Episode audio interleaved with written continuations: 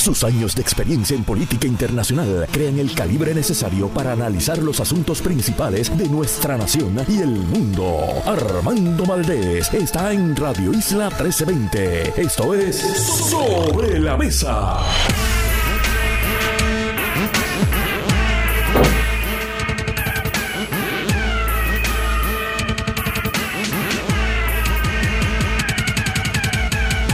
Buenos Puerto Rico. Soy Armando Valdés. Usted escucha Sobre la Mesa por Radio Isla 1320. Hoy en Sobre la Mesa, Gloria Ruiz Cuilan, periodista del Nuevo Día. Ángel Matos y José Pichi Torres Zamora, analistas políticos. Juan Carlos Agosto, asesor y presidente del Comité Ad Hoc. Y Luis Negrón, escritor y librero, estarán con nosotros aquí en Sobre la Mesa y por supuesto, como todos los días, el mejor análisis de todos los temas de hoy, 17 de noviembre del 2022. Son las 8 y 4 minutos de la mañana. Los asuntos del país tienen prioridad, por eso llegamos a poner las cartas sobre la mesa. Vamos a poner las cartas sobre la mesa de inmediato. Varios temas que discutir en la mañana de hoy. Voy a estar discutiendo el cierre de la sesión legislativa y particularmente los proyectos de aborto, que finalmente los cinco que se estaban considerando, cuatro que habrían restringido el derecho al aborto y uno que habría codificado el derecho al aborto tal cual está en Roe v. Wade. Esos cinco proyectos fueron dejados sobre la mesa al finalizar esta sesión legislativa. También vamos a estar hablando sobre el anuncio de Donald Trump. Donald Trump ha dicho que en el 2024 va a estar aspirando nuevamente a la presidencia de Estados Unidos y rápidamente han salido varias personas a decirle que no están con él necesariamente para esta segunda o realmente ya tercer, tercer intento para llegar o permanecer en la Casa Blanca.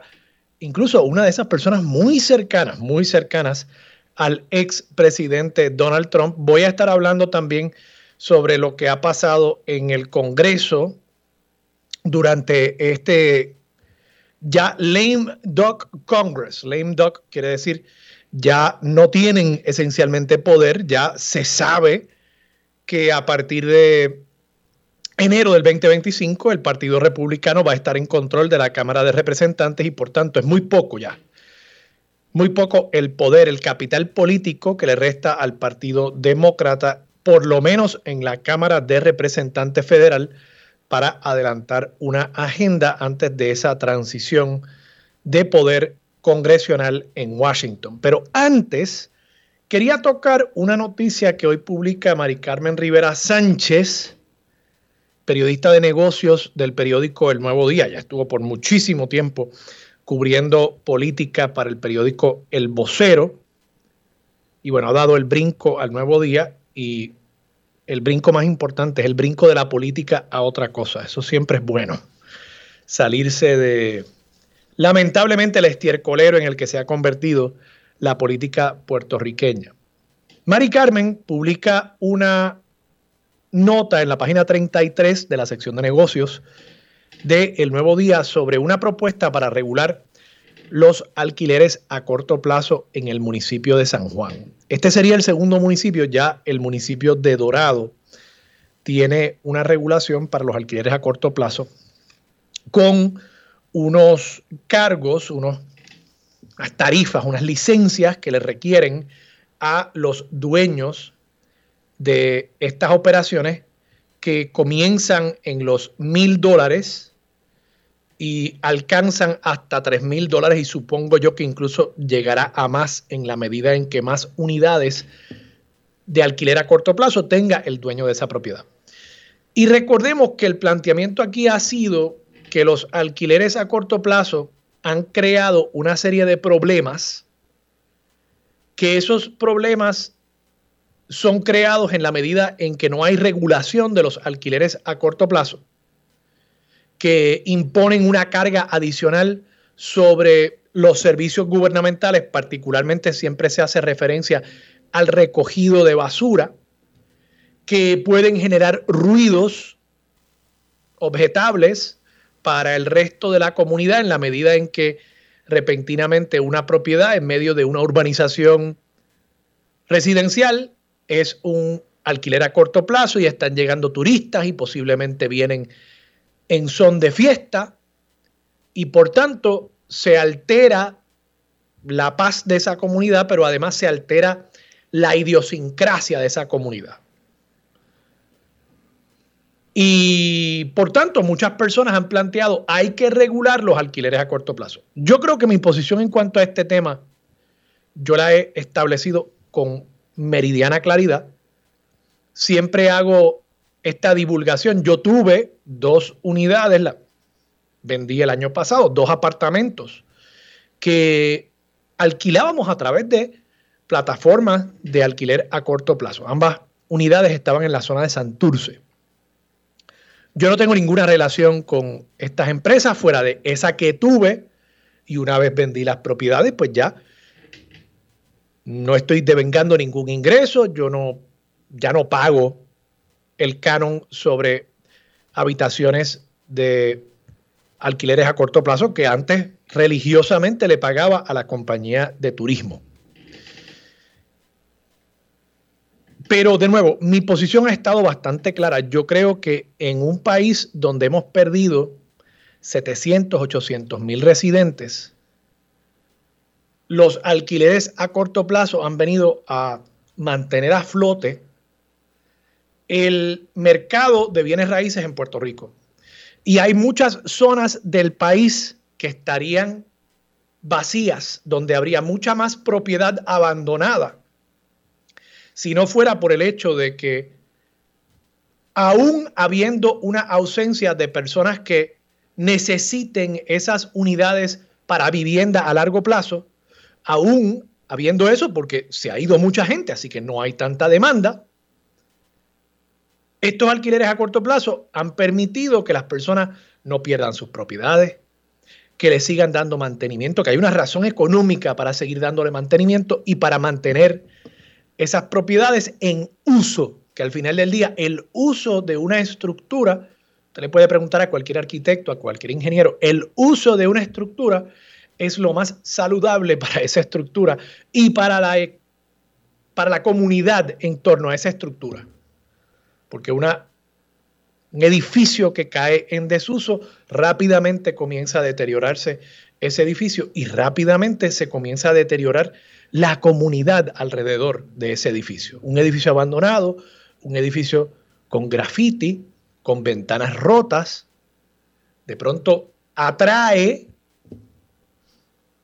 otras personas a querer ponerle graffiti a otros edificios el vecino empieza a perderle cariño a su propia casa porque dice, estoy viviendo al lado posiblemente de un hospitalillo.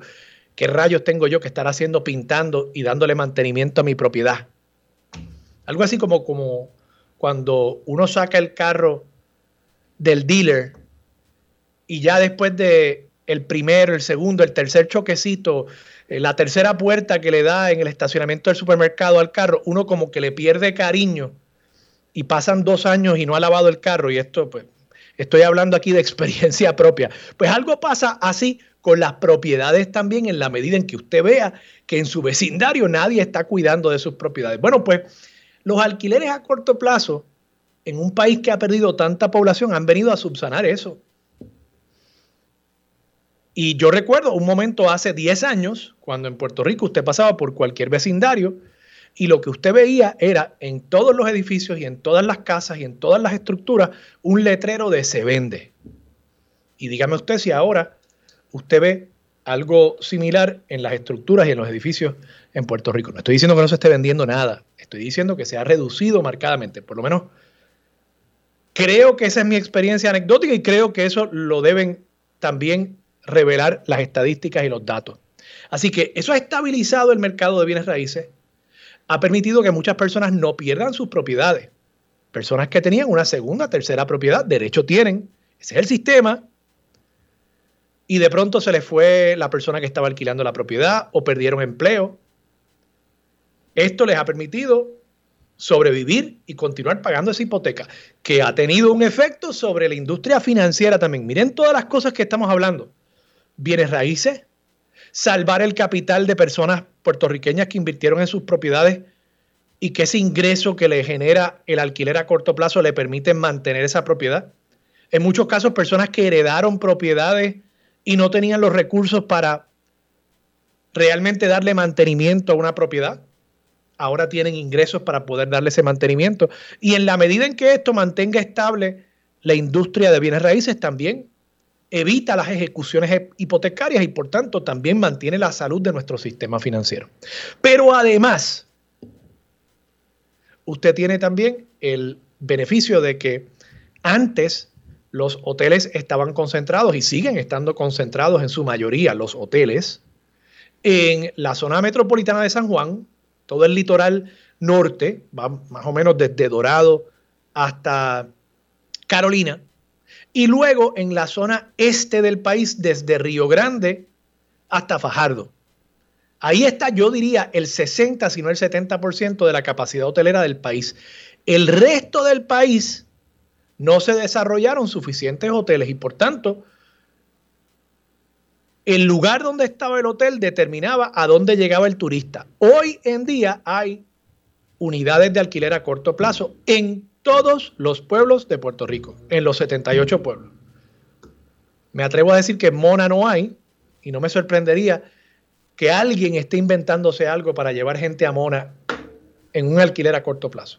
Pero fuera de Mona, que no es un municipio, fuera de Mona, yo creo que en todo el territorio puertorriqueño hay, en cada municipio, este tipo de actividad hotelera no tradicional, alquileres a corto plazo. Y eso ha significado que las personas pueden llegar a todos los pueblos y llevar dólares turísticos a todos los pueblos de la isla. Entonces, ahora el municipio de San Juan quiere regular los alquileres a corto plazo. Y yo quiero insistir en esa palabra, quieren regular los alquileres a corto plazo. Pero cuando usted va al detalle de lo que está planteándose aquí, realmente no se está hablando de regular. O sea, no es que el municipio va a denegarle un permiso a una persona porque, digamos, en el viejo San Juan, y reconozco que esto es un problema en el viejo San Juan. En el viejo San Juan, pues, donde yo viví por ocho años y adoro y amo el viejo San Juan, en el viejo San Juan ya hoy en día conseguir un lugar para alquilar a largo plazo, entiéndase, una persona que quiere mudarse para vivir en el viejo San Juan es muy difícil, porque casi todas las unidades están dedicadas hoy por hoy a alquileres a corto plazo, unidades que estuviesen disponibles para alquiler. Los que son dueños y viven sus propiedades, bueno, pues eso es otra circunstancia. Así que reconociendo que ahí podría haber un problema, cuando uno va a la sustancia de esta regulación, llamada regulación, realmente aquí no se le va a denegar a nadie que quiera cumplir y pagar un permiso para tener un alquiler a corto plazo. Por tanto, al final del día, yo lo que quiero plantearles a ustedes, mi análisis de esta medida, es que realmente no es una regulación, es un impuesto. Eso es todo. El municipio de San Juan quiere generar más ingresos y le está poniendo un impuesto a los alquileres a corto plazo. ¿Es correcto eso? Bueno, cada cual que decida. Habría que ver si el municipio de San Juan tiene un impuesto similar para los hoteles. Porque no es cierto decir que los alquileres a corto plazo no están regulados en la actualidad y no pagan contribuciones en la actualidad.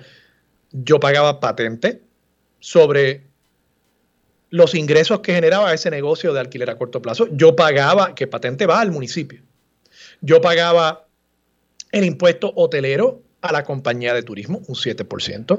Yo estaba en el registro, yo tenía mi certificado de hostelero. Y así por el estilo.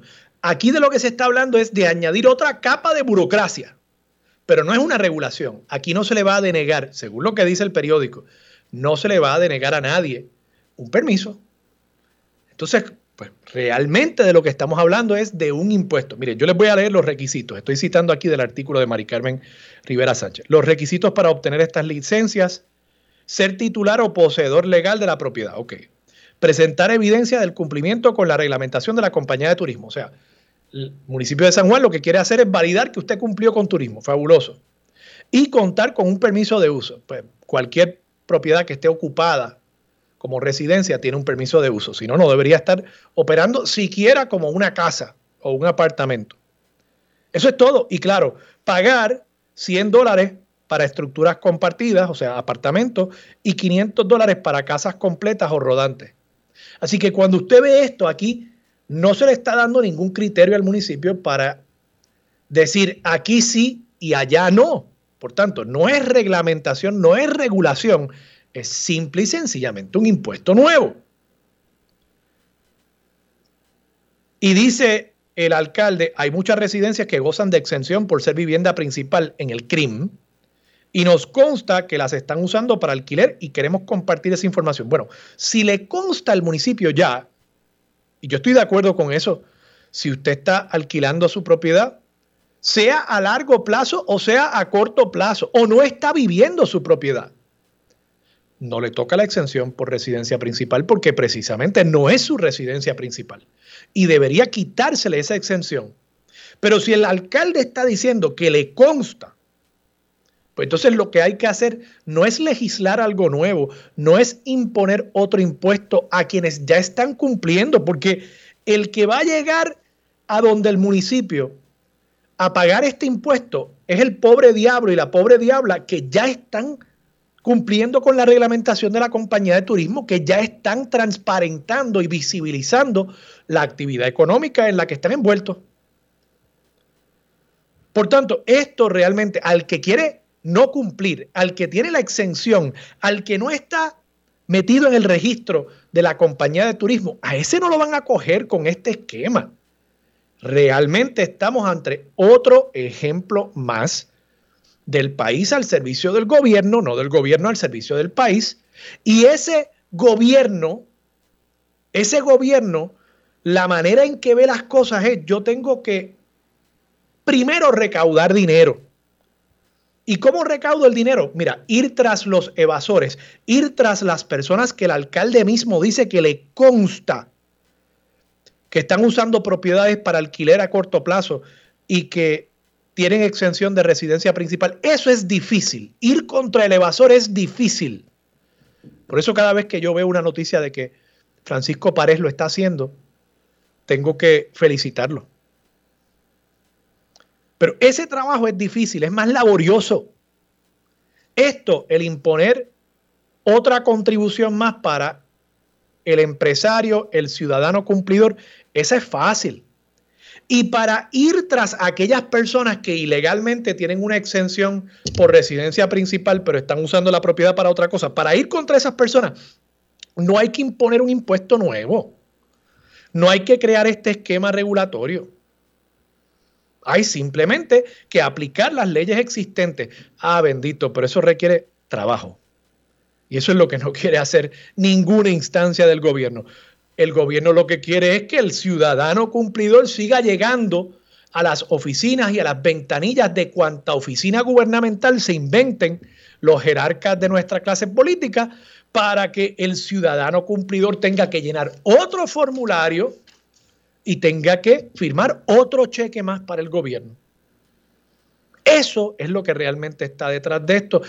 Y lo traigo, yo sé que podría parecer algo un poco provinciano, hablar de una regulación en San Juan, pero miren, es que esto ya empezó en Dorado, ahora San Juan, y si funciona en San Juan, créanme que esto va a ser un virus que se va a propagar como el COVID-19 por todos los municipios de Puerto Rico, y ya ustedes van a ver, y al final del día van a quedar insatisfechos todos, porque aquí no se está regulando absolutamente nada, aquí no se está planificando absolutamente nada, aquí simple y sencillamente el gobierno municipal de San Juan le está metiendo la mano nuevamente en el bolsillo al contribuyente cumplidor sanjuanero y eventualmente a todos los puertorriqueños.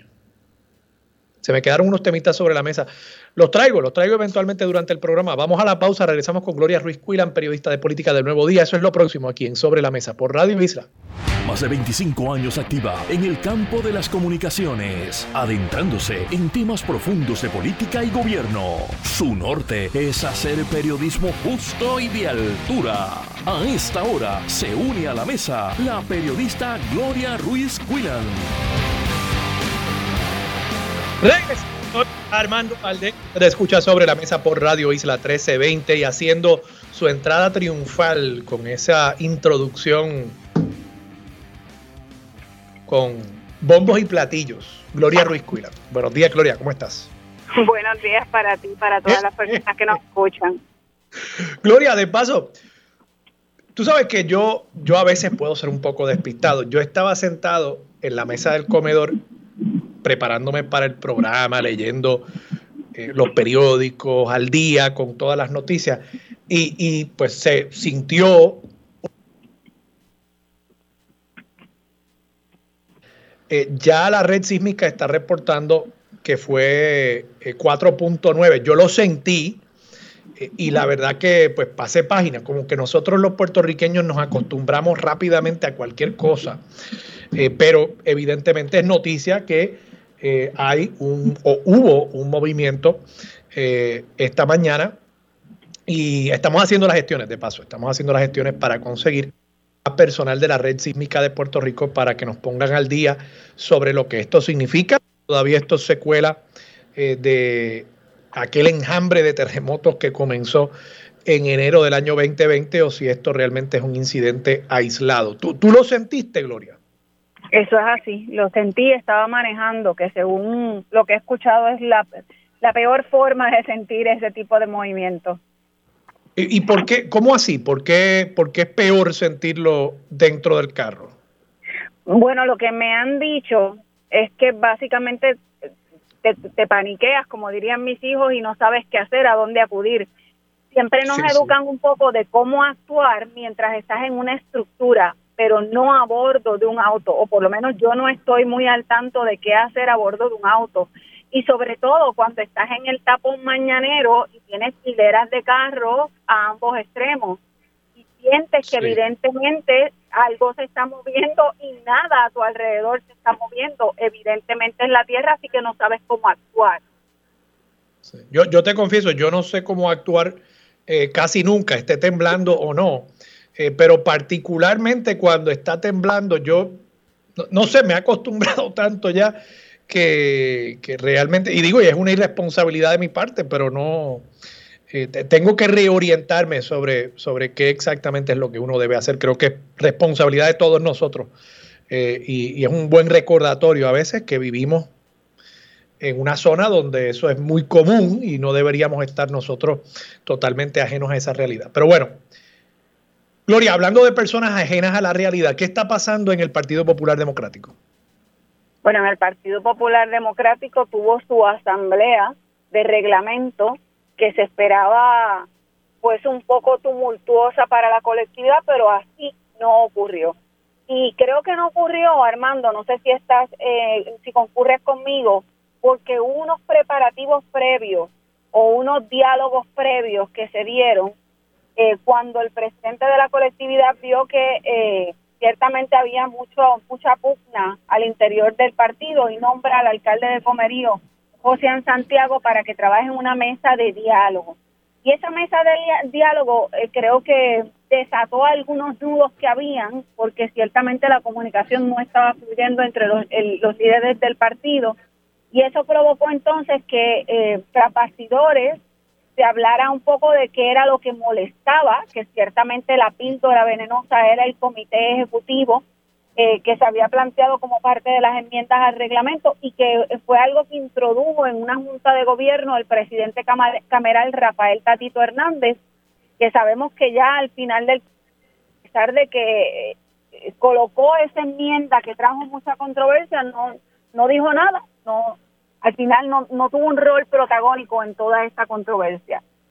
Y también el, el hecho primordial de por cuánto tiempo se iba a dejar en la presidencia del PPD a José Luis Dalmau. Creo que esos dos elementos eran los que más eh, riña o problemas causaban en el liderato del Partido Popular Democrático y eso se fue puliendo poco a poco hasta llegar a un consenso Creo que fueron clave los alcaldes, particularmente el de Aguada y el de Coamo, aunque la resolución clave que se presentó en la Asamblea eh, de Reglamento precisamente la presenta el presidente de la Asociación de Alcaldes porque ocupa esa posición, pero fueron clave esos alcaldes para poder llegar a un consenso de que se eliminara ese comité ejecutivo, se mantuviera la colectividad con un presidente y dos vicepresidencias y que a su vez se fijara la fecha de mayo y no el 25 de julio para elegir un nuevo presidente.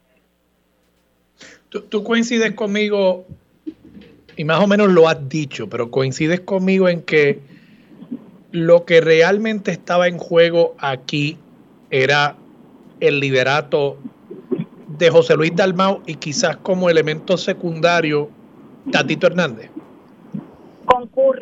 Y le añado un elemento adicional y es el, el asunto de las candidaturas, el asunto de poder. Y me pareció un poco eh, eh, hipócrita de algunos líderes escuchar constantemente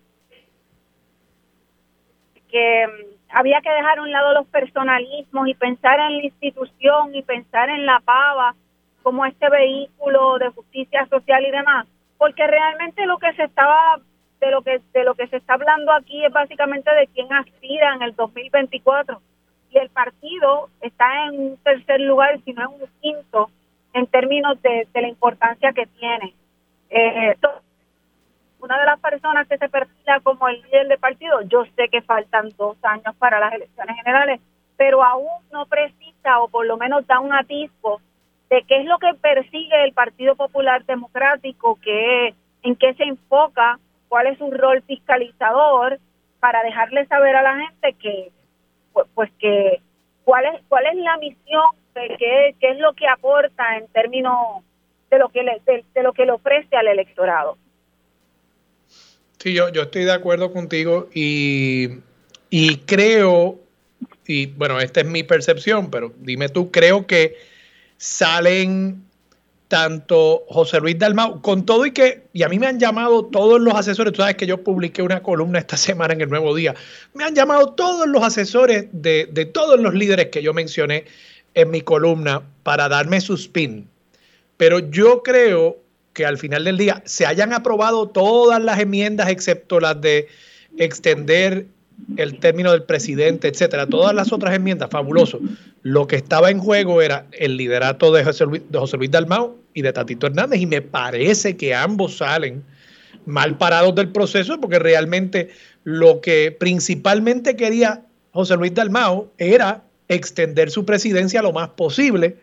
Eh, ya de paso, yo estoy oyendo hablar de que, eh, oye, el costo que va a tener esta elección en mayo, ¿quién va a poder eh, realmente sacar ese dinero? Están diciendo que podría costar tanto como 150 mil dólares. O sea que a mí no me sorprendería que insistan en tratar de posponer aún esa elección, aún habiendo un mandato de la Asamblea de Reglamento del Partido Popular Democrático por, por cuestiones alegadamente pragmáticas. Pero esa es mi impresión, que, que José Luis Dalmau sale mal parado de todo este proceso, por mucho que hayan querido proyectar unidad y consenso. ¿Tú coincides conmigo? Coincido contigo, pero añado otros elementos. No es que José Luis Dalmau eh, intentaba prolongarse en la presidencia del partido, es que lo logró porque recordemos que el reglamento vigente al momento de esta asamblea de reglamento que se efectuó este domingo establece que el presidente de la colectividad se va a quedar ahí hasta dos años antes de las elecciones, por lo tanto, a todos los efectos podía quedarse hasta diciembre de este año. Fíjate que le extendieron algunos meses adicionales cuando hablaban de mayo y de julio, y finalmente la fecha escogida fue mayo. Así que ciertamente José Luis Dalmao eh, tiene unos meses adicionales para mantenerse en esa presidencia. Y lo que he escuchado al interior del PPD es, ¿para qué? ¿Para qué quedarte ahí cuando algunos catalogan esa presidencia como, como nefasta para, para la colectividad? Vamos, y no estamos hablando de la figura de, de Dalmao per se, sino básicamente de, de, cómo ha fungido eh, al frente del Partido Popular Democrático. Además está hablar de las finanzas de la colectividad que han estado eh, bastante mermadas en cuanto a lo que mencionas de que eh, sale, eh, fue negativo eh, o queda mal parado José Luis Dalmao y Tatito Hernández, pienso que más eh, que Tatito Hernández, porque Tatito ciertamente hemos sabido que siempre aboga por, por las cosas en las que él cree y le conviene. Y Dalmao en este caso sencillamente compró una teoría que nadie sabe por qué la compró, más allá del hecho de que le prolongaba la vida en la presidencia del PPD. Creo que él sale más trasquilado que el mismo Tatito, eh, frágil, sobre todo cuando trasciende que en esa asamblea se le abucheó. Y yo no recuerdo ningún evento colectivo de un partido en el que se le haya abuchado al presidente de la colectividad. Siempre se le tiene mucho, mucho respeto, independientemente de lo que haga y de lo que diga. Más en un momento cuando todavía no se han definido realmente eh, candidaturas alternativas a, la figura de, José Luis Dalmau. Eh, Gloria, vamos a la pausa. Cuando regresemos quiero hablar sobre otro tema que ha generado mucha controversia durante estas pasadas semanas el bono especial a los empleados públicos. Con eso regresamos en breve aquí en Sobre la Mesa por Radio Isla. Los asuntos de toda una nación están sobre la mesa. Seguimos con el análisis y discusión en Radio Isla 1320. Armando Valdés, esto es Sobre la Mesa. Regresamos Armando Valdez escucha sobre la mesa por Radio Isla 1320 y a esta hora se sienta la mesa Gloria o sigue sentada la mesa Gloria Ruiz Cuilan. Gloria, el bono especial a los empleados públicos ha dado mucho de qué hablar esta semana. Hoy incluso el economista Juan Lara publica una columna en la sección de opinión del, eh, de la edición impresa del periódico El Nuevo Día y, señala lo que han dicho muchos otros economistas, José Caraballo Cueto, muchos analistas, entre ellos este servidor, planteando que ese bono debió haberse encontrado la manera de distribuirlo de una forma más equitativa a todos los contribuyentes, máxime cuando se dice que es algo que está relacionado con un sobrante de las contribuciones que pagamos todos. O sea, al gobierno le sobra nuestro dinero. Eh, ¿Qué información tú has recogido durante la semana acerca de este tema que ha dicho el gobernador, los jerarcas del gobierno? Yo te adelanto, la semana pasada, jueves, eh, un legislador muy amigo, lo, quiero y aprecio mucho, incluso va a estar con nosotros aquí hoy de nuevo. Eh, Jesús Santa me dijo que él tenía que reconocer y le, le celebro su honestidad y candidez que, eh, que él eh, y a otros legisladores se les había pasado, habían, eh, se les había pasado por alto la posibilidad de, de que se tuviera algún tipo de consideración con los contribuyentes en la medida en que las cantidades que recaudara el Estado excedieran las proyecciones del plan fiscal. Y, pues e, eso pues, me parece que pasa mucho. No, se piensa en, el contribuyente, no se piensa en la clase media trabajadora fuera de quienes trabajan en el gobierno. ¿Qué has recogido tú? Pues mira, precisamente esa, esa molestia eh, colectiva se le llevó al gobernador porque recordemos que este es un anuncio que hace el gobernador no esta semana, sino la semana pasada, indicando que iba a haber un bono especial, aunque en ese momento no ofreció la cantidad total de lo que estaría recibiendo cada empleado público. Sí advirtió que los empleados de SPU tendrían un bono mayor porque habían eh, aceptado, habían concurrido con el plan de ajuste fiscal eh, y los demás empleados pues tendrían un bono distinto. Sí reconoció que a los empleados, a los gremios que representan a esos empleados, se les dio la oportunidad de poder consentir con ese, con ese plan.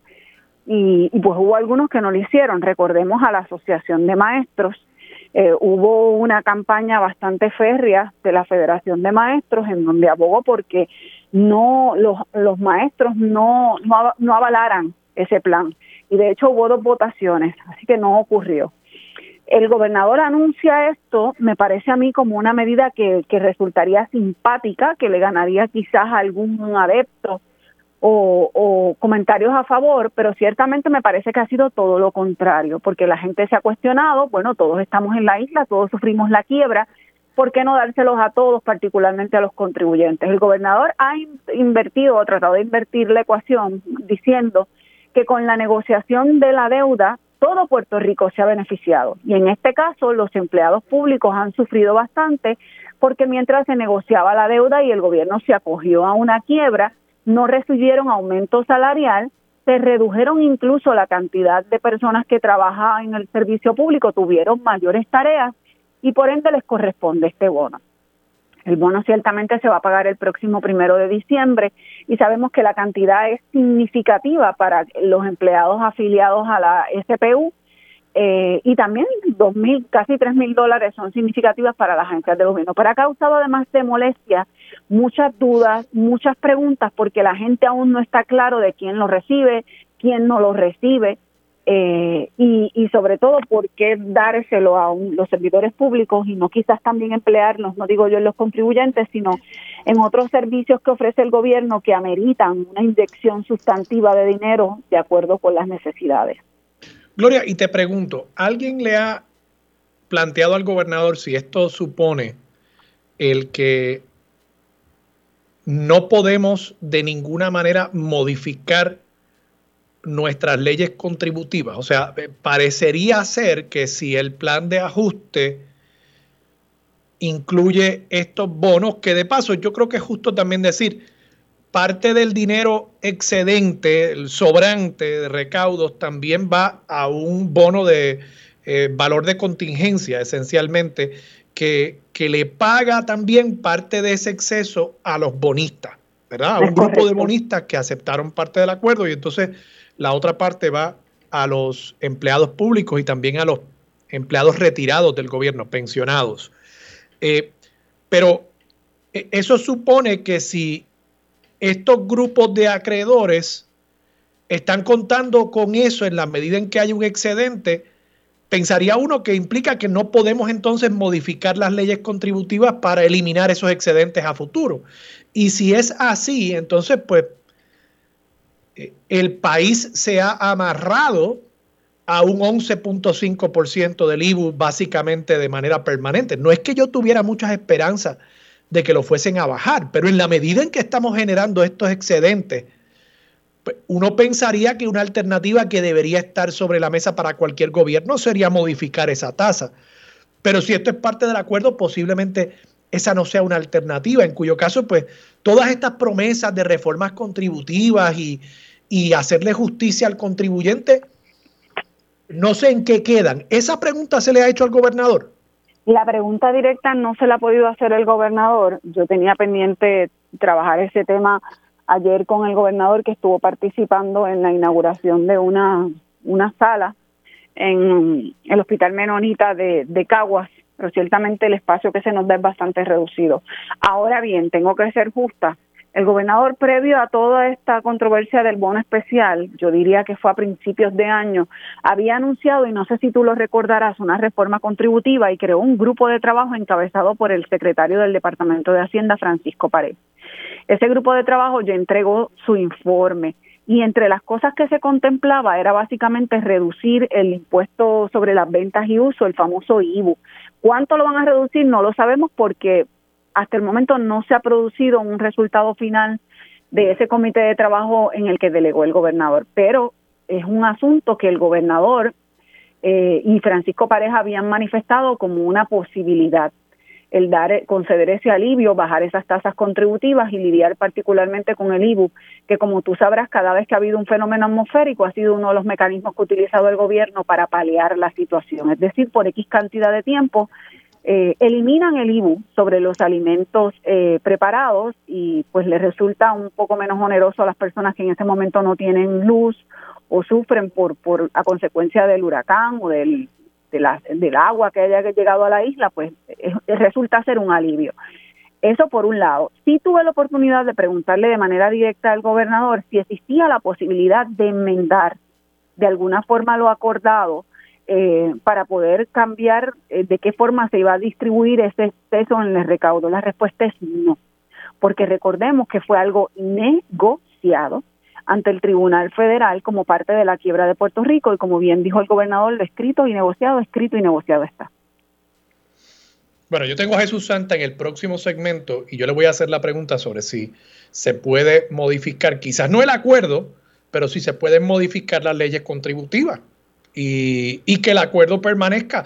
En la medida en que haya un sobrante, pues fabuloso, pero pues, vamos a bajar las tasas para que ese sobrante sea el menor posible. Ahora la pregunta es, ¿esa reducción en las tasas violaría el acuerdo? Esa pregunta se la voy a plantear a Jesús Santa, él es presidente de la Comisión de Hacienda en la Cámara de Representantes y creo que debería poder darnos un poquito de luz sobre eso. Gloria, gracias por estar disponible otro jueves más para Sobre la Mesa. Siempre a la orden. Un abrazo. Vamos a la pausa, regresamos con más de Sobre la Mesa por Radio Isla 1320. Los asuntos de toda una nación están sobre la mesa. Seguimos con el análisis y discusión en Radio Isla 1320. Armando Valdés, esto es Sobre la Mesa.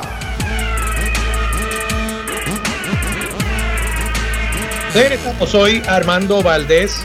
Usted escucha sobre la mesa por Radio Isla 1320 y a esta hora se sientan a la mesa dos amigos, José Pichi Torres Zamora y Jesús Santa. Buenos días a ambos.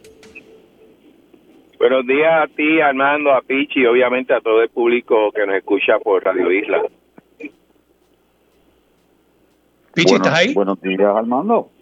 Buenos días, Jesús. ¿Estamos bien? Buenos días, estamos bien, estamos bien. ¿Cómo están ustedes? Yo sé que estos días, cuando es final de sesión, son largos, largas las horas. Eso es así. Bueno, eh, vamos a entrar en materia. Acabo de dejar un tema sobre la mesa hablando con Gloria Ruiz Quilan sobre este asunto del bono especial que se le va a estar otorgando a ciertos empleados públicos. Algunos van a recibir unos 3 mil dólares, otros van a recibir unos 12 mil dólares, eh, producto de unos sobrantes en las proyecciones de ingresos del Estado en comparación con el plan fiscal. Además de esos bonos, se va a también depositar parte de ese dinero en el fideicomiso para el pago de las pensiones y parte también se le paga en instrumento de valor contingente a los bonistas que reciben parte de esa plusvalía, de ese excedente en los recaudos del Estado. La pregunta mía es, eso ya está acordado, eso pues, water under the bridge, ¿verdad? Agua pasada que no mueve molino ya. Pero el gobernador le dijo a Gloria que el acuerdo como tal o sea, las disposiciones de que cuando sobre dinero se distribuye de esta manera, eso no se puede cambiar. Ahora, mi pregunta es, ¿se puede cambiar la estructura contributiva? El gobernador tiene un comité que está trabajando sobre una reforma contributiva. Gloria plantea que una de las cosas que está sobre la mesa es la posibilidad de bajar la tasa del IBU, que es la más alta en todo Estados Unidos. Pero se puede hacer eso. O sea, ¿no afectaría eso el acuerdo con los bonistas, empleados públicos y pensionados en la medida en que reduciría la posibilidad futura de un sobrante cuando bajáramos o cambiáramos esa estructura contributiva? Jesús, comencemos contigo porque tú eres presidente de la, de la Comisión de Hacienda en la Cámara. Bueno, eh, déjame ver cómo yo trato de simplificar este asunto. Sí. Cuando se trabajó el plan de ajuste de deuda, eh, el objetivo principal realmente era tratar de que el pago fijo a los bonistas fuera el más bajo posible. Y entonces se utilizó un instrumento que es bastante utilizado en Latinoamérica, donde en este caso de sobre 3.500 millones de dólares que había que pagar de deuda, se está pagando menos de 700, ese es pago fijo, pero se le dice a los bonistas, oye, si en un año yo tengo un exceso de recaudo, una parte de ese exceso de recaudos, entonces va donde ti y se ponen unos unos no unos topes de, esa cantidad tanto anual como en el en el periodo donde se cubre el, acuerdo de deuda y ese tipo de cosas. Y, y eso es lo que se hace. Adicional a ello el acuerdo dijo bueno si sobra si si se cede recaudo eh, de lo estimado eh, hay un dinero que tiene que ir a un fideicomiso de pensiones porque eso es una carga que tiene el gobierno y que va a tener el gobierno por los próximos 30 o 40 años. Por lo tanto, en la medida que en un año que, que haya un mayor recaudo, tú vayas haciendo una cuenta para acumular un dinero y poder cumplir con ese compromiso a futuro que le quita presión al gobierno, ¿no? En cuestión del dinero, que ahora mismo son un poco más de 2 billones de dólares del presupuesto, va para pagar pensiones.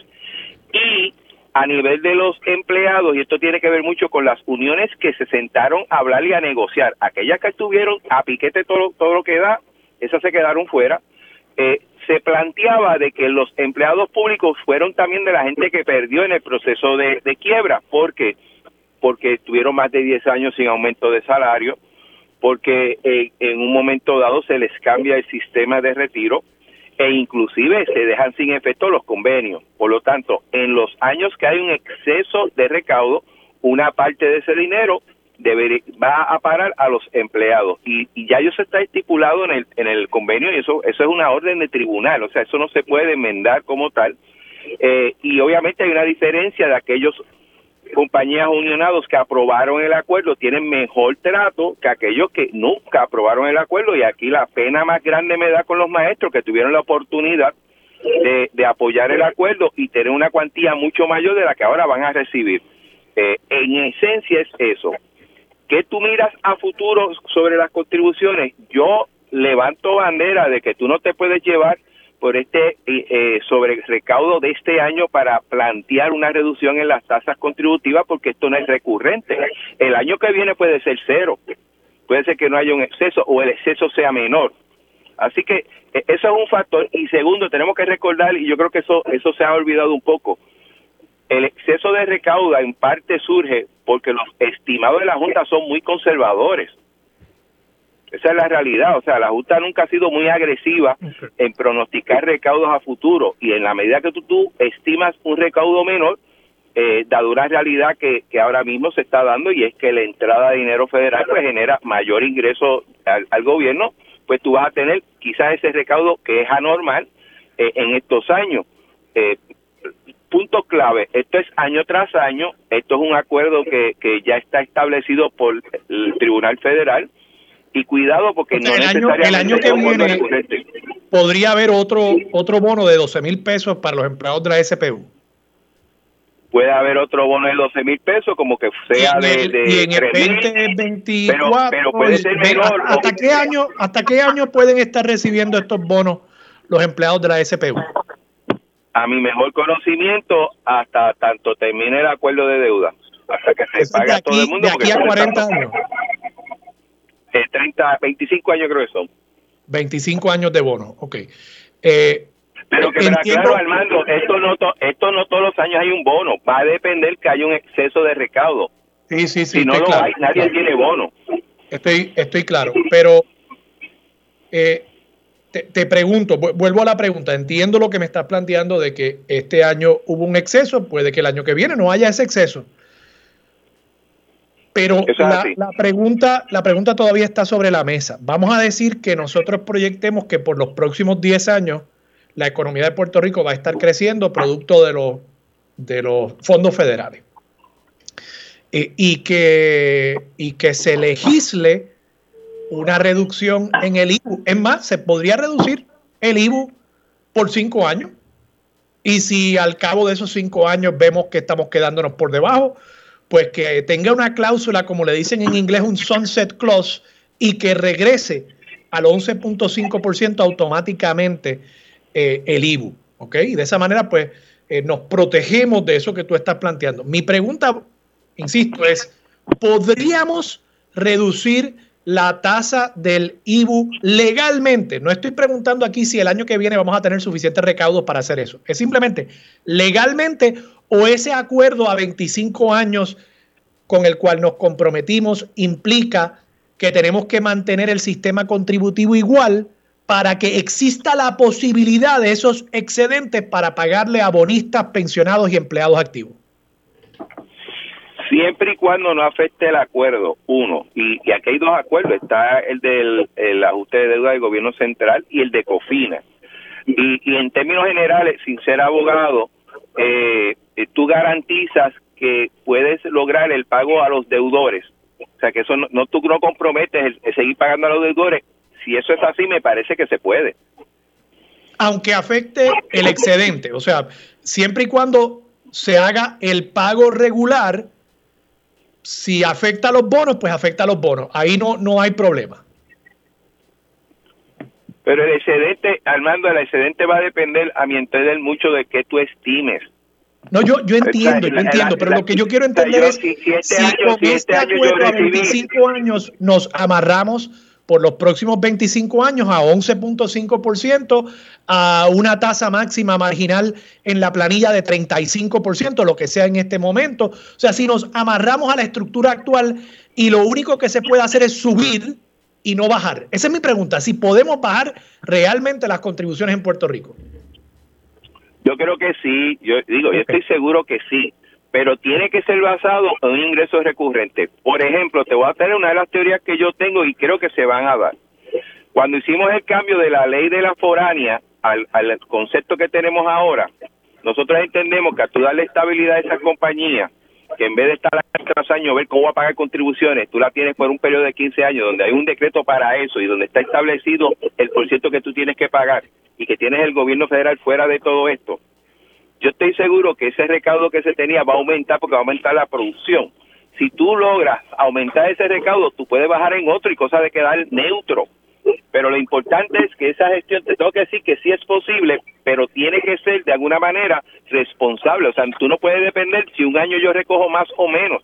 Tú tienes que depender de que hay una tendencia de crecimiento o ingreso al gobierno que te dé sustentabilidad para decirlo que como ya yo tengo estos ingresos que van creciendo bajo una estructura base sólida, entonces yo puedo bajar el IBU o puedo bajar otro tipo de, de, arbitrios o, o contribuciones. Sí se puede, pero, pero cuidado, o sea, no, no, no lo cojan porque este año eh, recibí mil pesos más, voy a gastar mil pesos más el resto de los años. No, yo, yo estoy claro, pero igual tampoco podemos bajo esa teoría aceptar, porque puede que el año que viene de nuevo haya un bono. Y, y, entonces el año que viene diremos lo mismo. Bueno, pero es que quizás en el 2024 no lo haya. Entonces en el 2024 pagamos un bono y hay un excedente. Y así por el estilo llegamos al año de la guácara y los contribuyentes seguimos pagando 11.5% o más, porque yo creo que estos bonos, estos bonos me parece que nos llevan camino a otra quiebra, pero bueno. Eh, Pichito Rezamora, ¿qué te parece a ti? Perdona que, perdona que te he dejado ahí en silencio, pero estaba aprovechando que tengo al presidente de la Comisión de Hacienda aquí. Me estoy deletando con la aplicación, pero no, es que yo reconozco a eso y eso ha hecho un trabajo este excelente la Comisión de Hacienda, ¿verdad? Y, y siempre caballero con nosotros en la delegación de la minoría, del PNP. Mira, ¿qué puede pasar? a lo último que dijiste, tú piensas, si yo vas a escuchar, Armando, tal vez a portavoces de las uniones que están recibiendo los bonos grandes diciendo, no, no toquen, no toquen nada, no toquen, que mi bono depende de eso. Escucha lo que estoy diciendo. Sí, yo creo que se puede trabajar. Y te puedo explicar. Cuando digo que se puede trabajar, se puede trabajar con las contribuciones. Primero, yo creo que algo que yo quiero resaltar aquí, para ser fair, es que como dijo Jesús, los maestros, si hubiesen negociado, que votaron en contra, hubiesen recibido un bono entre 15 mil y 20 mil, Armando. No sé si lo había escuchado. Eh, bueno, digo, no sé cómo llegaría a 15 o 20 mil si el más alto ahora es de 12 mil, pero bueno, está bien. Pues sería, sería un buen bono, sería más alto que 3 mil pesos. Claro, pero ese era el bono que estaban hablando los, para los maestros por la clase, por lo que estaban sufriendo en las pensiones. El bono de los maestros iba a ser más grande. Lo que pasa es que aquí personas se metieron en el medio y empezaron a llevar un mensaje que no era. Y hasta políticos le pidieron a los maestros que no votaran. Así que acuérdense de ellos cuando llegue el momento. Que ellos que le pidieron a los maestros y que perdieron su bonito a 15 mil porque el problema que está pasando ahora es que este bono, yo lo llamo el bono de la discordia. Y lo llamo bueno, pero, pero, igual a los maestros se le dio mil pesos más de aumento. O sea, el, el, salario promedio de un maestro en Puerto Rico ahora es 40 mil dólares, que es más alto que en algunos países de Europa Occidental. O sea, Portugal no, le paga 40 mil pesos en promedio a sus maestros. Así que y eso fue, y eso fue mal. Y eso, y eso es asegurado, o sea, eso no es un bono, eso es asegurado. y, eso, y, eso fue, porque obviamente se le hizo justicia a los maestros. Lo que pasa es que el bono... No, pero, este eh, Pichi, si, si me permite, para aclarar, Dime. gracias al plan de ajuste de deuda, cuyas algunas uniones estuvieron en contra, se ha logrado aumento a los empleados públicos. No, pues por eso, no llegó por, por silvestre. Sigue.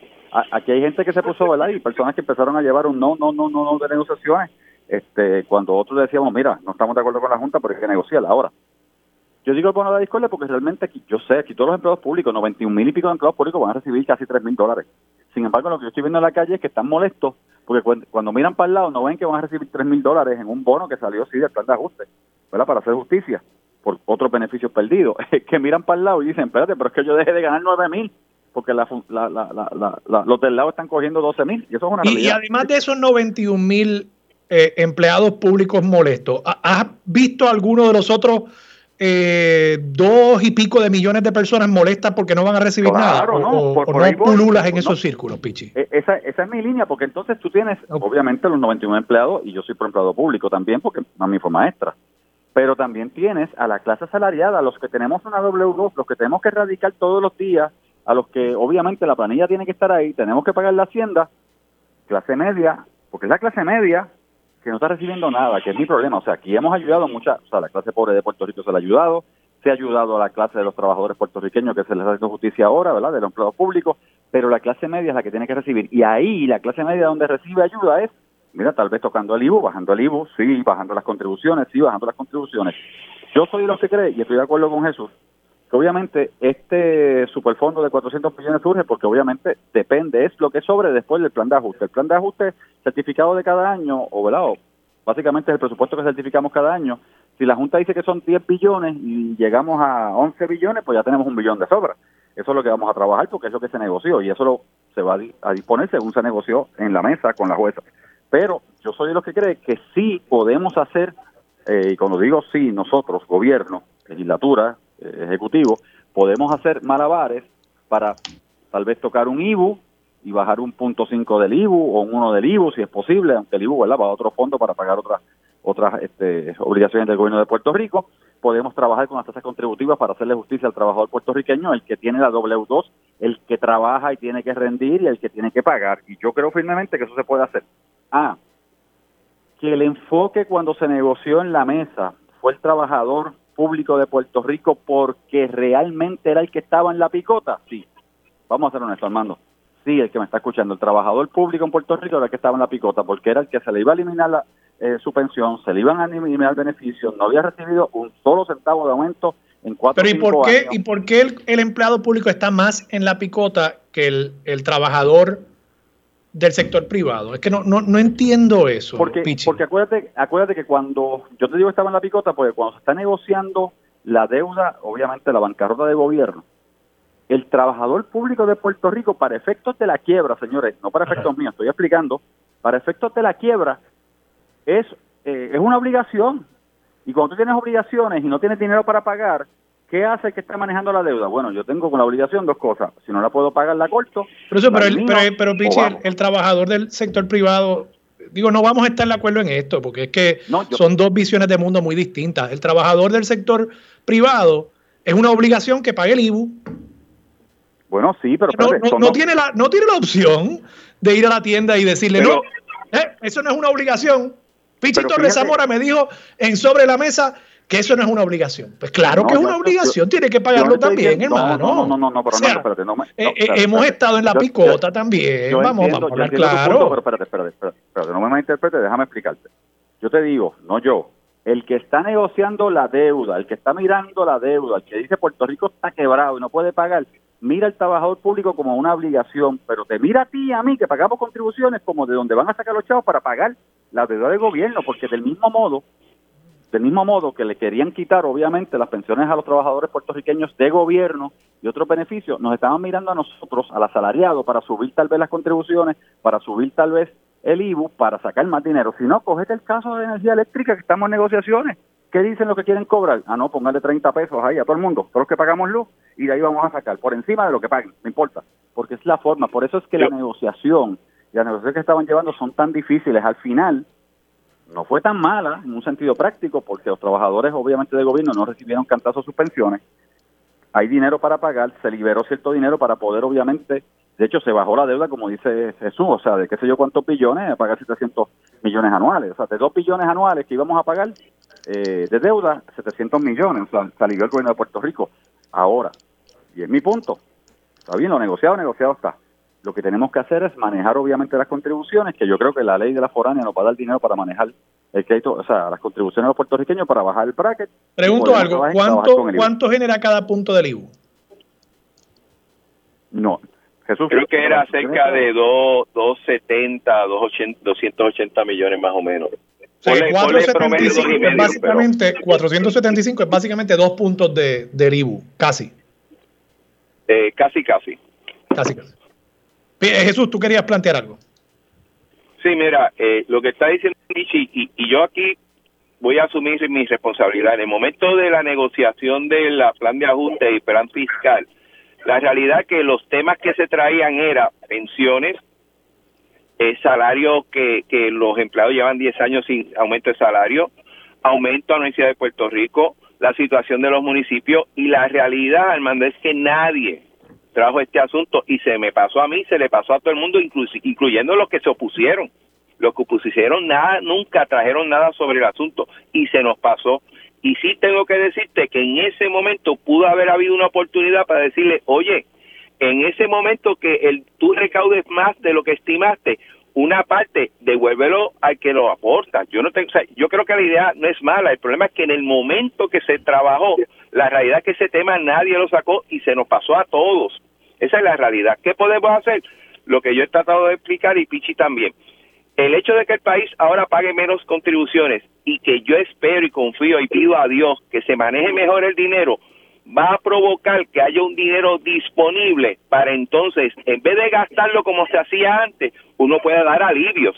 Yo creo que el alivio a las contribuciones viene por el otro lado, no viene por el bono. ¿Por qué no viene por el bono? Porque no, no es recurrente como tal. O sea, eso, eso es exceso de recaudo.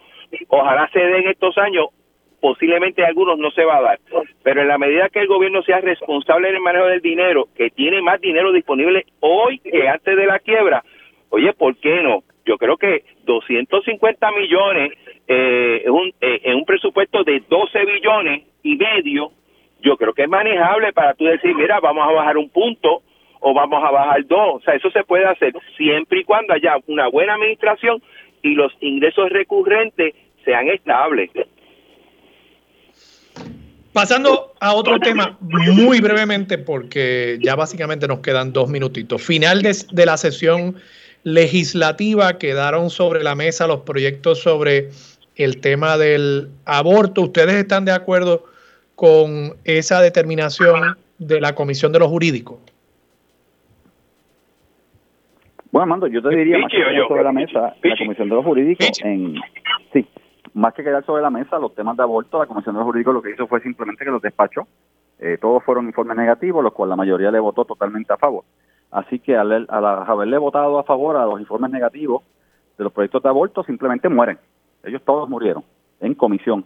Eh, y yo creo que eso fue este el deseo, ¿verdad? De, pues, tuviste las marronas que se dieron, este, el representante Orlando peleó con el presidente eh, eh, de la Cámara, con Tatito, sobre la despenalización de la marihuana, y pasaron unas cuantas cosas en el hemiciclo que no, voy a recordar ahora, y le costó la comisión, fue relevado la comisión el último día, a últimas horas de, trabajo, pasaron los de hecho, pasaron los referéndums de los proyectos tan tan rápido que yo ni pude votar porque para cuando a mí me contactaron o, yo me enteré que estaban, eh, ya habían, habían sometido todos los, proyectos, o sea, toda la votación la habían sometido a Secretaría y simplemente había ganado el, el, el a favor del proyecto negativo, así que los proyectos murieron. Jesús.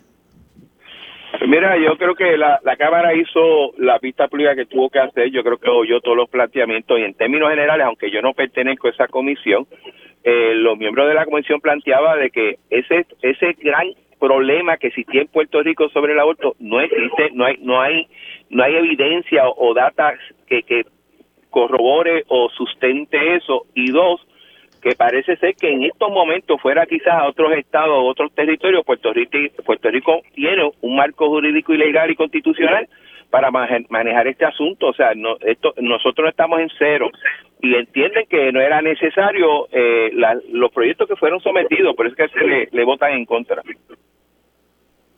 Sí, yo, yo creo que el, el presidente de la Cámara en eso hizo, hizo lo correcto eh, yo creo que no, no iba a haber consenso y como bien tú planteas, yo no creo que aquí se haya probado que había un problema real que atender. Aquí se estaba hablando de unos posicionamientos políticos, de unos sectores, eh, particularmente de Proyecto Dignidad, para adelantar eh, sus intereses electorales, pero me parece que no, no se estaba legislando a partir de una necesidad identificada por el pueblo de Puerto Rico. Así que les doy las gracias a ambos por estar disponibles para Sobre la Mesa otra semana más. Que pase buenos días. Buen día. Gracias Jesús. Gracias José Pichito Rezamora. Vamos a la pausa. Regresamos con más de Sobre la Mesa por Radio Isla 1320. Los asuntos de toda una nación están sobre la mesa. Seguimos con el análisis y discusión en Radio Isla 1320. Armando Valdés. Esto es Sobre la Mesa.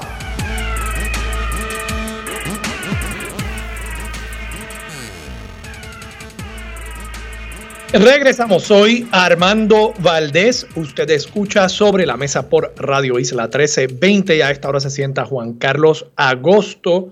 Él es principal oficial ejecutivo de Store Management Systems LLC, una empresa que opera cinco supermercados de la marca Econo en Puerto Rico y está con nosotros porque recientemente él hizo unas expresiones en el periódico El Vocero. Esto fue el 27 de octubre, ya ha pasado unas semanitas y estábamos intentando conseguirlo para que estuviera con nosotros en el programa, sobre específicamente la reforma laboral y me pareció muy interesante que eh, planteó algo que, que muchos en la empresa privada no han articulado de esta misma forma y que es una mirada distinta al problema de las leyes laborales en Puerto Rico. Cito aquí lo que dijo Juan Carlos Agosto.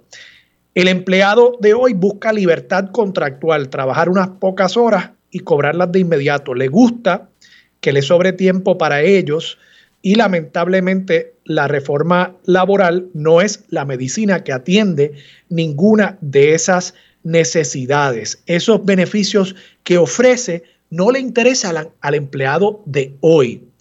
Y, de nuevo, me resulta interesante ese acercamiento porque a menudo escuchamos a personas del sector privado plantear que la reforma laboral, cualquier vertiente de las leyes laborales en Puerto Rico aumentan los costos de operación de las empresas, pero esta mirada desde, el punto de vista del empleado y particularmente del empleado en este momento en que se está priorizando otras cosas, a mí me resultó interesante. Por eso quise traer a Juan Carlos Agosto aquí al programa y le doy la bienvenida. Juan Carlos, buenos días, ¿cómo estás?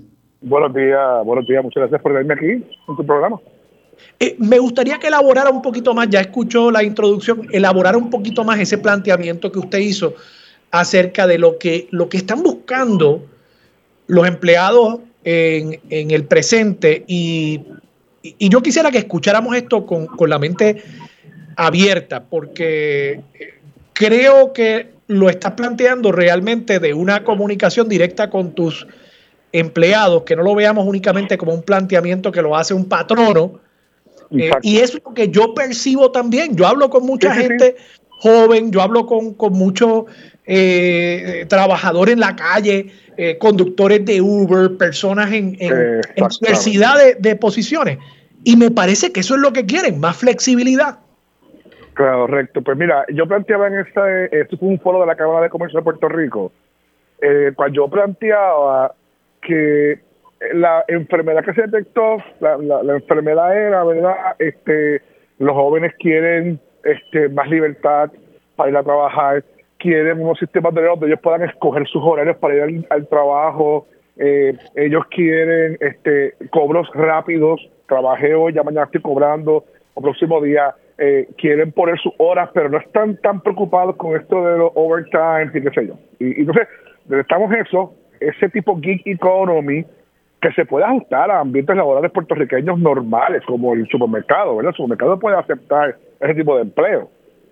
Entonces, lo que hicimos con esa enfermedad, le dimos la medicina de darle beneficios por vacaciones, por enfermedad, bonos, que realmente pues lo convierte más en un empleo formal con todas las leyes laborales que tenemos existentes en el sistema, con todos los asuntos de disciplina progresiva, el, deber del patrono de tener contratos bien establecidos, estructurados, ¿verdad? Donde, entre las cosas que te da, cuando, cuando es así, te da el poder de tú establecer como patrono el horario de ese empleado, que es algo que no quiere necesariamente el empleado. Pues, pues le dimos la, la medicina incorrecta. Yo lo que planteaba era que si que realmente queremos atraer a ese joven, tenemos que volver a mirar esto. Porque ahora mismo, por ejemplo, aprobamos la reforma, yo no consigo empleados y más beneficios. Yo no consigo la gente que me necesito. Este, la gente que, quiere venir a trabajar con nosotros, pues quiere trabajar con las libertades que te acabo de escribir. Pero cuando tú chocas eso al sistema que tenemos actualmente eh, laboral en Puerto Rico, pues es como que dices, ¿cómo lo hago? Y cómo lo hago que no yo asuma posteriormente una responsabilidad, vamos a decir que lo tengo por, por contratación independiente o lo tengo por, por, por unas horas así tipo Uber. Creamos una plataforma, ellos suscriben, vienen a trabajar. si no lo hacemos bien, tú sabes que eso se puede convertir en pleitos más adelante para el patrono. Entonces, tenemos que yo creo que volver a mirar esto, porque definitivamente hay que acercar ese nuevo joven que está terminando este, la escuela superior o en la universidad y acercarlo a trabajos, pero no quiere lo que le estamos ofreciendo, no quiere. Y te digo algo más, tú sabes que en Puerto Rico todavía no han entrado muchos servicios, solamente está Uber por ahí, pero sabes que en Estados Unidos y en Europa hay decenas de servicios. En la medida que los servicios vayan entrando, yo lo que pronostico es que va a haber más dificultad para conseguir empleos para los, empleos, los negocios locales tradicionales, que no estamos en esos modelos. Sí, como, como una, una, empresa como Task Rabbit, que, es precisamente donde uno contrata a través de esta aplicación del Gig Economy, uno contrata a una persona para hacer una tarea, la que sea. Mira, necesito que alguien venga a, a mi casa a organizarme eh, mis cuentas personales y viene alguien a tu casa por una hora y te organiza con tu, tu chequera, te cuadra tu chequera. O muchísimas otras tareas, limpiar la casa, eh, lavar el carro, cualquier cosa, ¿no? Eh, y, y, ese tipo y ese tipo de empleo, pues es una plataforma. En esa plataforma, tú sabes que ahí no hay muchas leyes contractuales, ahí no hay mucha estructura, ahí no hay vacaciones, no hay enfermedad, y no hay bonificaciones, pero los jóvenes se montan en eso. Prefieren, prefieren ese modelo al modelo que supone las leyes laborales actuales. Correcto. Así que yo creo que en la medida que sigamos pensando que de más beneficios, los vamos a traer, yo que estamos pensando lo incorrecto, no, no lo vamos a lograr. Y, te, pregunto, Juan Carlos, o sea, tú, tú lo que, déjame ver si, si entiendo bien, porque es que me parece tan interesante el planteamiento, la manera en que lo estás articulando. Eh, tú lo que estás planteando es en, en tus supermercados Econo, por ejemplo, tú estás ofreciendo unos trabajos que cumplen con lo que establece la ley en cuanto a días de vacaciones, días de enfermedad, etcétera. Todo lo que establece la reforma laboral actualmente o la ley laboral actualmente, tú lo estás ofreciendo. Y te das cuenta que no te están llegando empleados para eso, que en su lugar los muchachos jóvenes están prefiriendo alternativas de empleo o de autoempleo mucho más flexibles, donde no tienen esos beneficios, pero priorizan la flexibilidad. Eso es lo que tú nos estás planteando. Eso es lo que estoy planteando y, exactamente, cuando un muchacho joven viene a, estos trabajos que tenemos nosotros, que son trabajos con toda la protección que tú acabas de describir y con la parte esta contratada que tú acabas de describir, el joven llega, se enfrenta a eso y se va, se va porque porque adoran su flexibilidad y adoran el que ellos puedan controlar su horario. Mira, una de las cosas que yo estoy piloteando con una de mis tiendas es que los mismos jóvenes se autoasignen horario. Lo estamos piloteando para ver que yo pongo los disponibles, que ellos se autoasignen. Y estamos intentando movernos en esta hora, pero definitivamente lo más importante es que para que eso se pueda dar correctamente tenemos que crear quizá una nueva clasificación para, si queremos hacerlo formalmente la ley laboral, que permita ese comportamiento de esos jóvenes, como ellos quieren emplearse ahora mismo. O sea, tenemos que pensar eso un poco más allá. Si no lo logramos, yo lo veo bien difícil. Lo veo bien difícil porque ese joven, esas primeras expresiones de empleo las, las, tomaban este, en empleos como el que yo ofrezco. Y ahora eso no se está dando. Con mucha dificultad, con mucha dificultad, hermano. Sí, sí, sí, no. Y, y además que eh, eh, eh, al final del día estamos ofreciendo unas protecciones para unos empleos que están desapareciendo y para los empleos que los jóvenes están buscando, no estamos ofreciendo protecciones ni la flexibilidad al patrono para poder ofrecer esa alternativa. Y de nuevo, es, desde el punto de vista de política pública, creo que es un acercamiento interesante porque no es simplemente la queja de que esto me va a costar mucho. Es que no importa lo que te cueste, tú estás diciendo, no estoy consiguiendo, aún con los costos que eso implique, no estoy consiguiendo esos trabajadores. No, así es, no, no, eso es. O sea, en resumen, tenemos que pensar un poquito más allá de la caja, ver cómo se está moviendo este nuevo joven, cómo se quiere emplear, él sí se quiere emplear, él quiere venir a trabajar, y, y te digo la verdad, bien buena, esa generación va a ser bien buena, son excelentes empleados, excelentes trabajadores, pero cuando llegan a, los procesos formales que requiere la empresa. Mira, yo de yo hago una fila de empleo, me vienen 90 candidatos y vamos a decir que por 60, 60 pueden tener disponibles, pueden trabajar. los que terminan firmando el contrato no pasa de 15. La proporción es horrible. No pasa de 15. Y en ese primer mes, esos 15 que entraron, cuando entran a la formalidad actual de los empleos que tenemos, siguieron todo este marco que tenemos, oye, se me va la mitad. Eh, la realidad, yo te estoy dando números que son, y yo te estoy seguro que tú llamas a cualquier persona en retail, en restaurantes, esta va a ser la experiencia. Pero si hace mucho tú le dices, no, no, mira, aquí tú decides tu horario, aquí no, no nos metamos en ese contrato complejo, mira, aquí es un contrato sencillo, este, eh, lo llevas en una app, este, y eso se permite, y cobras en un día, trabajas hoy, cobras mañana, ¿viste?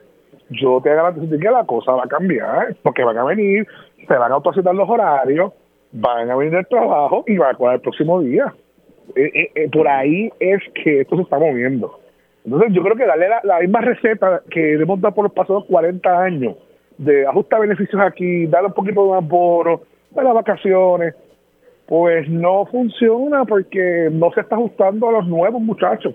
Eso se ajusta a la gente de 45 plus, ¿verdad? Que tenemos en las tiendas, que pues responden a eso, ¿verdad? Y esos empleados responden a cosas como 401k, responden a planes médicos, responden a seguro de vida. A otras cosas.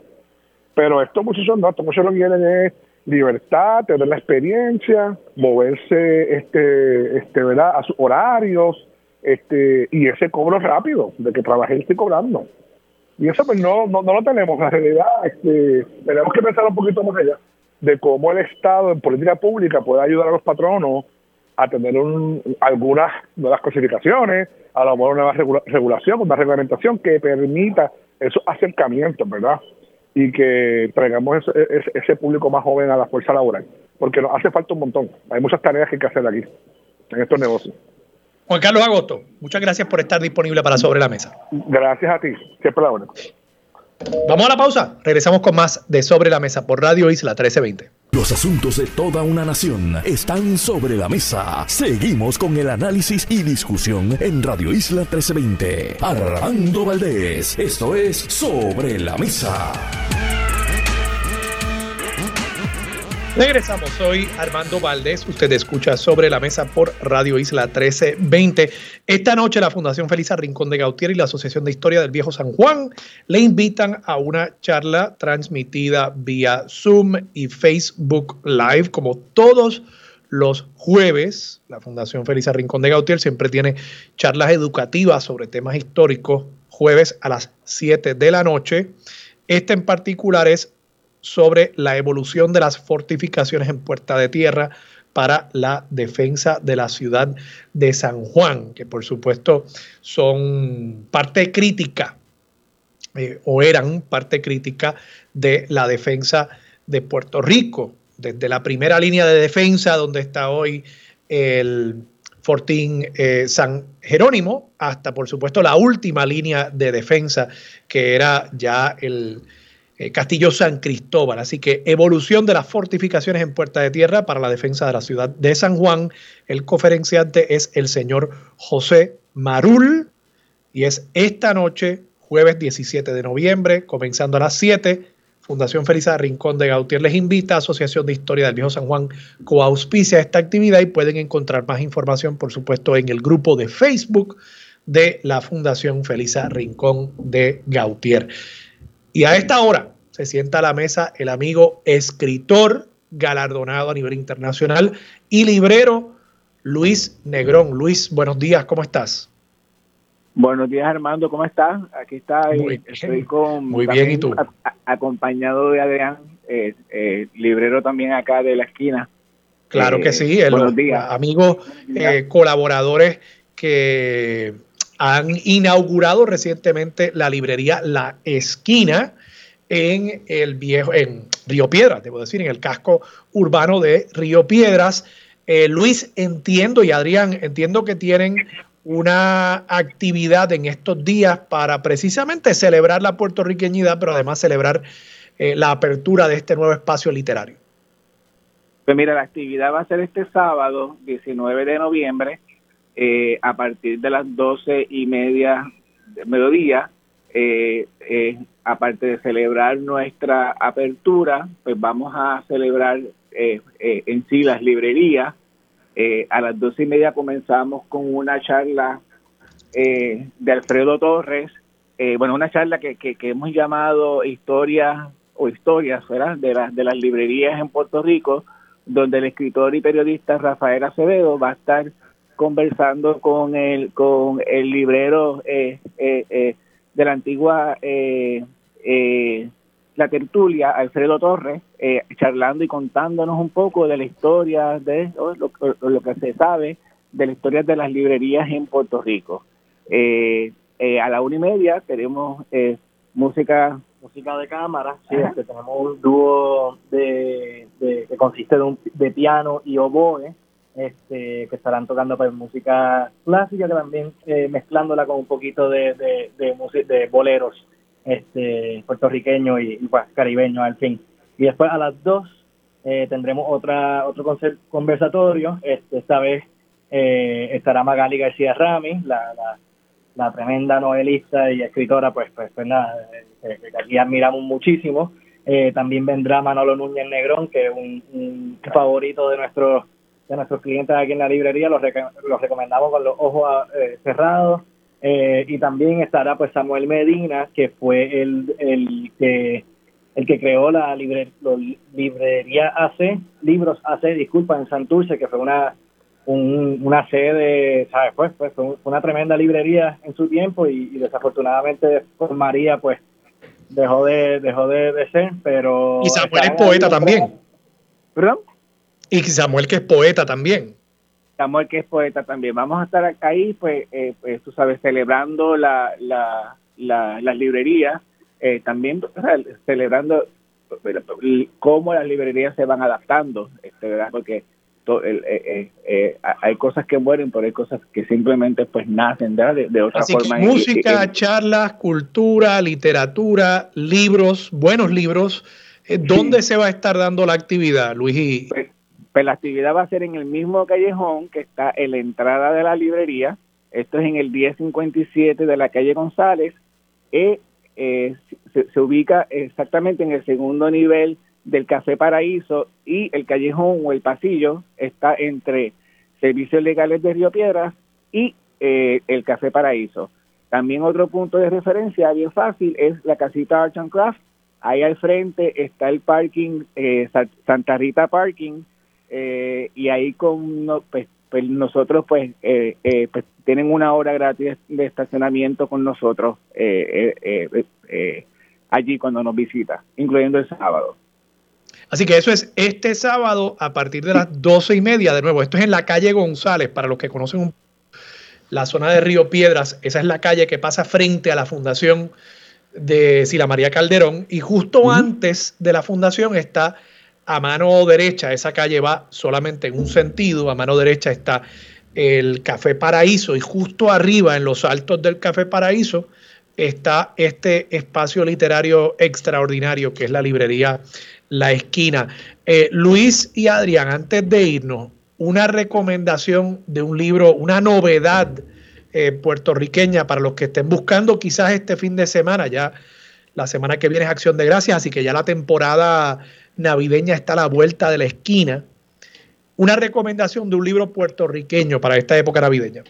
Pues mira, eh, eh, un, libro extraordinario, bien investigado, bien escrito, con una prosa eh, elegantísima.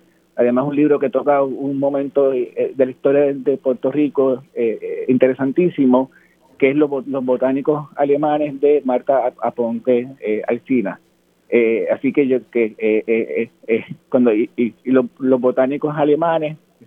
Para que tengamos una idea, algo algo que nos familiariza más con ese tema es que cuando mencionamos a Agustín Stahl y pues Marta hace una novela extraordinaria basada en, la investigación, pues eso, y esa sería nuestra recomendación. Es, realmente en Navidad eh, la recomendación es cualquier libro de Marta Pontesina porque es una es una escritora excelente quien ha, se ha dado la tarea de sacar este unos, unos, unos libros extraordinarios. Luis Negrón, Adrián, muchas gracias por estar disponibles para Sobre la Mesa. Les deseo mucho éxito este sábado. Vamos a ver si puedo darme la vueltita por allí. Eh, muchos amigos, mucha gente buena. Alfredo, eh, Samuel Medina, eh, Manuel Núñez, por supuesto, Manolo. definitivamente una actividad que amerita el que se den la vuelta por Río Piedras y apoyen no solamente a la librería La Esquina, sino también a otros amigos que tenemos en la zona de Río Piedras, La Mágica, Norberto, eh, toda esa zona. Hay que llegar hasta allí y apoyar a los comerciantes puertorriqueños y puertorriqueñas que están dando la batalla por Río Piedras y por nuestra cultura. Gracias Luis, gracias Adrián. Hasta luego, muchas gracias. Nos vemos el sábado y aquí en la librería siempre. Vamos a la pausa, regresamos con Mili Méndez. Dígame la verdad, es lo próximo aquí en Radio Isla 1320.